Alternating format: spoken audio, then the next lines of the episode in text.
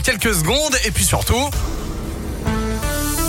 Le journal des bonnes nouvelles maintenant avec Noémie Mabilon. Et on commence avec une bonne nouvelle pour les habitants d'Oulin. Le parc de Sanzy, fermé depuis début juin, devrait rouvrir durant ses vacances de Toussaint.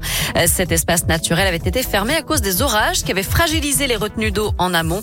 Des travaux ont été réalisés, les allées et l'aire de jeu remises en état. Ce n'est donc plus qu'une question de jours.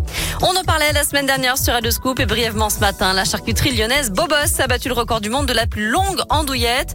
L'équipe a produit vendredi une andouillette, beaujolaise de 16 mètres 80 de long, soit l'équivalent de 110 andouillettes classiques. À l'intérieur, panse de veau et panse de porc qui ont mariné 48 heures et il aura fallu une heure pour la cuire. Cette andouillette a été dégustée le lendemain lors d'un dîner caritatif au profit des Restos du Cœur et de l'association Pupille des sapeurs-pompiers. On termine avec ce défi sportif, mais surtout solidaire. Week-end, une vingtaine de coureurs de l'association No Limites ont participé à la Diagonale des Fous sur l'île de la Réunion.